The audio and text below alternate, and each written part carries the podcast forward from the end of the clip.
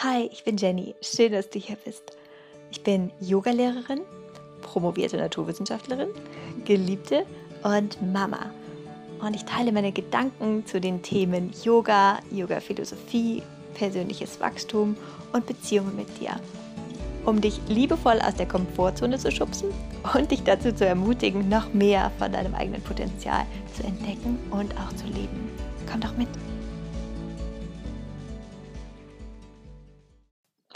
Ich werde ganz häufig gefragt, wie lange ich denn schon Yoga übe oder wie ich zum Yoga gekommen bin. Und ich finde, in der jeweiligen Geschichte von wie man selber zum Yoga gekommen ist, da ist bei jedem Einzelnen so viel Magie drin und so viel Zauber und so viel Dankbarkeit auch einfach bei jedem. Ähm, ich glaube, es gibt auch da, das ist auch einfach eine Einbahnstraße. Ich glaube, wenn man einmal mit Yoga begonnen hat, dann gibt es auch einfach keinen Weg mehr zurück. Also es gibt mal diese Phasen im Leben, wo weniger Raum für Yoga da ist und die Sehnsucht bleibt aber bestehen und man findet immer wieder dahin zurück. Und ich merke das auch jetzt mit den vielen Verantwortlichkeiten, die ich in meinem Leben habe, mit dem Job, mit meiner Tochter, Beziehung, ähm, wie heraus, wie viel Herausforderung das ist, einfach meine eigene Yoga-Praxis zu schützen. Und jetzt während dem Unterrichten natürlich noch mal mehr. Und je mehr man auch gibt, egal ob das jetzt Dinge sind im Job oder in der Beziehung, Kindern gegenüber oder meinen Yoga-Schülern auch gegenüber, desto wichtiger wird natürlich auch die eigene Praxis. Und jeder von uns gibt wahnsinnig viel im Alltag. Und Yoga ist so ein wundervoller Weg, auch einfach aufzutanken und sich selber zu beschenken. Und ja, ich glaube, der Weg zum Yoga von jedem Einzelnen, der hat ganz viel Magie inne. Und ähm, ich übe jetzt Yoga seit über zwölf Jahren schon. Das hat damals angefangen oder ich habe damals angefangen. Ich hab, äh, war wahnsinnig ausgerichtet auf Erfolg, auf Karriere, ähm, habe so ein bisschen die Anerkennung, die mir in meiner Kindheit gefehlt hat, im schulischen Bereich und in der im universitären akademischen Bereich gefunden. Ich war sehr gut in dem, was ich getan habe. Ich habe ähm, Molekulargenetik studiert und bin nach Großbritannien gegangen, zunächst nach Schottland, um meine Abschlussarbeit da zu schreiben und noch ein Jahr den Abschluss zu machen. Habe ein Jahr übersprungen und ähm, bin da, da gleich, weil mein Notendurchschnitt so gut war, gleich noch in den höheren Jahrgang gewechselt und ähm, habe so meinen Abschluss gleichbedeutend mit dem Diplom in Deutschland schon seit nach drei Jahren Gesamtstudium gehabt. Und nach weiteren drei Jahren hatte ich meine Promotion fertig. Das heißt, ich war knapp 25, als ich äh, meinen Doktortitel hatte. Habe dann drei Jahre in London am Imperial College meine Doktorarbeit geschrieben. Gibt es auch einen Instagram-Post zu. Den verlinke ich in der Episodenbeschreibung. Und da einfach gelebt für die Forschung, gelebt für die Leistung und gar nicht wirklich gelebt nebenbei, rückblickend. Es war wichtig und ich bin sehr dankbar, dass einfach dadurch jetzt ich eine wirtschaftliche Basis habe, hm, die einfach da ist und immer da sein wird. Aber ich weiß nicht, ob ich mich heute mit dem Wissen von heute nochmal genauso entscheiden würde. Und es war zu dieser Zeit in London, dass da an der Uni plötzlich ein Yogakurs angeboten wurde. Und der, stand, äh, der fand statt in so einem gammeligen Musikraum von einem Krankenhaus irgendwo im Keller. Und das war so ein Kellerraum, der auch nach Kellerraum roch. Und da befanden sich solche Molton-Vorhänge und hinter denen war das ganze Musikequipment von irgendwelchen Schüler-AGs oder sowas, äh, Studenten-Associations ähm, versteckt. Und da unten haben wir Yoga geübt. Und ich habe damit angefangen oder mein Impuls, dorthin zu gehen, war aus einem sportlichen Kontext. Ich wollte was für meinen Körper tun. Ich wollte, glaube ich, auch abnehmen zu der Zeit. Ich hatte mal ganz kurz angefangen, Ballett zu machen und das ist ja wahnsinnig schädlich für Gelenke, für mich zumindest gewesen. Ich hatte so einen Muskelkater in der Wadenmuskulatur, der schon fast irgendwie sich verkapselt hatte und sich anfühlte wie Stein und nie wieder zu lösen zu scheinen sich wollte. Und ähm, dann habe ich da eine Yogastunde gemacht und habe mich danach gefühlt wie neu geboren und habe das gar nicht greifen können, wie das irgendwie zustande kommen kann. Und das hat mich völlig geflasht, wie gut es mir danach ging. Und natürlich bin ich immer wieder hingegangen und natürlich konnte ich dann da nicht mehr aufhören. Und natürlich, was als körperliche Asana-Praxis beginnt, das weiß jeder von euch, ähm, geht dann einfach über die Zeit tiefer und das Leben verändert sich einfach. Und die Sichtweise zu sich selber verändert sich und die Sichtweise zu den Beziehungen verändert sich. Und nach Abschluss meiner Doktorarbeit bin ich dann nach Deutschland zurückgegangen, um da meinen ersten Job anzufangen in der Pharmaindustrie. Und Yoga habe ich dann gleich weiter auch gemacht. Ich habe angefangen wieder zu reiten und habe da einfach eine ziemliche Belastung auf meiner Wirbelsäule die ganze Zeit gehabt und Yoga war ein wunderschöner Ausgleich dazu für mich. Deswegen hat mich das weiter begleitet, auch durch ähm, ja so ein paar Umbrüche in meinem Leben, das Ende von einer ganz langen Beziehung und ähm, ganz viel aufgewühlt sein in meinem persönlichen Leben. Und die größte Pause war auch die, mit dem Yoga war auch die anstrengendste für mich und das war die Zeit von der Schwangerschaft und ähm, der Zeit, wo meine Tochter ganz klein war. Ich habe zwar bis ganz spät in der Schwangerschaft Yoga geübt, auch sehr fortgeschrittene Stunden immer mitgemacht, aber nach der Geburt ist einfach der Raum für Zeit alleine erstmal weg.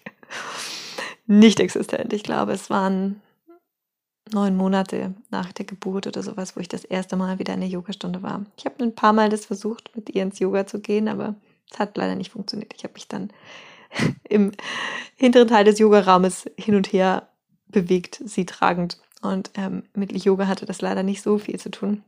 Aber die Zeit ist natürlich wiedergekommen. Kinder werden älter und selbstständiger und die Freiheit kommt zurück. Aber Yoga hat mich immer begleitet und als sich dann die Möglichkeit für mich eröffnet hat, wirklich die Yogalehrerausbildung zu machen, ich hatte eigentlich damit gerechnet, dass ich es erst tun kann, weil meine Tochter viel, viel größer ist. Aktuell ist sie, wird jetzt bald sechs. Und ich habe gedacht, ich muss einfach warten, bis die zwölf ist oder 18 oder ausgezogen oder sowas. Und dann eröffnete sich aber die Möglichkeit für mich, die Ausbildung schon zu machen. Dass ich die Ausbildung machen würde, das war mir schon seit langer Zeit klar, nicht notwendigerweise um zu unterrichten, sondern einfach um selber tiefer in das Thema einzutauchen und in meinem Leben Yoga mehr Raum zu schenken. Also die Yoga-Lehrerausbildung, ich kann sie nur jedem empfehlen. Ähm, egal, ob man danach unterrichtet oder nicht, ist einfach ja ein total schönes Geschenk an sich selber. Und jeder, der mit dem Gedanken spielt, das zu tun, dem würde ich gerne einen Satz noch mitgeben. Und zwar, dass ihr das nicht so sehr festlegt oder euch damit identifiziert, ob ihr im Anschluss unterrichtet oder nicht. Ich weiß das noch zu Beginn, zur ersten Stunde von der Ausbildung, dass alle gesagt haben, nein, wir wollen nicht unterrichten. Und am Ende haben doch sehr viele davon unterrichtet. Und ich habe gedacht, das ist eigentlich schade, wenn man sich so damit identifiziert. Warum identifiziert man sich so damit, dass man nicht unterrichtet? Wahrscheinlich, weil man sich das nicht zutraut. Ich habe mir das nicht zugetraut zu Beginn. Und dann muss man diesen Widerstand, den man sich selber eingeredet hat und manifestiert hat, erst wieder lösen, bis man dann einfach zu diesem Schritt kommt, wo man sagt, okay, ich unterrichte jetzt, das ist mein Weg, ich muss das tun, ich kann gar nicht anders. Also mein Wunsch wäre eigentlich, wenn du mit dem Gedanken spielst, die Ausbildung zu machen, wenn dich jemand fragt, willst du danach unterrichten, dann sag, du weißt es nicht. Und auch wenn du es nicht glaubst, dass du es nicht weißt, deine Worte haben trotzdem eine Macht. Ich glaube, das ist wichtig zu teilen. Und diese ganzen Jahre meines Yoga-Weges, da hat sich so viel Dankbarkeit für Yoga, aber auch Dankbarkeit für meine Lehrer angesammelt unfassbare Dankbarkeit. Ich habe so das Gefühl gehabt, ich empfange, ich empfange, ich empfange, ich bekomme so viel durch Yoga und durch meine Lehrer, so viel Kraft, so viel Unterstützung, so viel Seelenfrieden und ich kann gar nichts zurückgeben. Und das war so eine Komponente mit vielleicht der Hauptgrund, warum ich dann wirklich begonnen habe zu unterrichten, nämlich weil wenn das Glas voll ist, ist das halt voll, dann muss halt auch was wieder rausfließen. Dieses Gefühl, endlich was zurückgeben zu können, endlich das teilen zu können, was mir so viel Kraft gibt.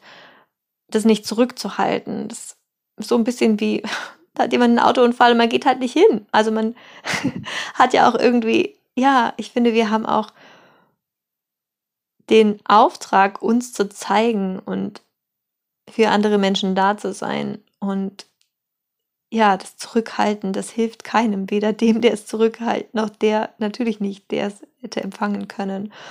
Und deswegen gab es bei mir in der Yogalehrerausbildung, ich war auch fest davon überzeugt und habe es immer kommuniziert, dass ich auf gar keinen Fall im Anschluss unterrichten möchte. Es gab einen Punkt in der Ausbildung, an dem mein Gefühl so stark war, dass es gar nicht mehr um diese Entscheidung gibt, ob ich unterrichte oder nicht. Es war für mich felsenfest klar, dass ich es tun muss. Ich kann, darf das dann auch wieder aufhören, wenn es aus irgendeinem Grund sich nicht stimmig anfühlt oder nicht funktioniert. Aber diese initiale Entscheidung, ob ich das tue oder nicht, die stand plötzlich, war die verschwunden, die war nicht mehr im Raum. Es war, ja, es ist schwer zu beschreiben, aber ich hatte das Gefühl, ich habe an einem bestimmten Punkt keine Wahl mehr gehabt und ähm, bin super dankbar, das jetzt einfach weitergeben zu können und ähm, weiterzugeben und auch, ja, andere zu ermutigen, eine Ausbildung zu machen. Mhm. Viele sagen immer, ach, es gibt so viele Yogalehrer da draußen. Ja, das stimmt. Es gibt da viele Yogalehrer draußen. Aber es gibt dich nicht da draußen. Und jeder einzelne von uns ist, ist so einzigartig. Es gibt so ein wunderschönes Zitat von Martha Graham. Martha Graham ist eine Tanzlehrerin und das Zitat lautet, es gibt eine Vitalität, eine Lebenskraft, eine Energie, die durch deine Tat zum Ausdruck kommt. Und da es immer nur eine oder einen von dir geben wird, ist dieser Ausdruck einzigartig. Und wenn du ihn blockierst, wird er niemals durch ein anderes Medium existieren. Er wird verloren gehen. Die Welt wird ihn nicht haben. Es geht nicht darum zu bewerten, wie gut, wie wertvoll oder wie er im Vergleich zu anderen ist. Es geht darum, ihn dir voll und ganz zu eigen zu machen und den Kanal offen zu halten. Du musst nicht einmal an dich selbst oder deine Arbeit glauben. Du musst nur offen und bewusst für die Impulse bleiben, die dich antreiben.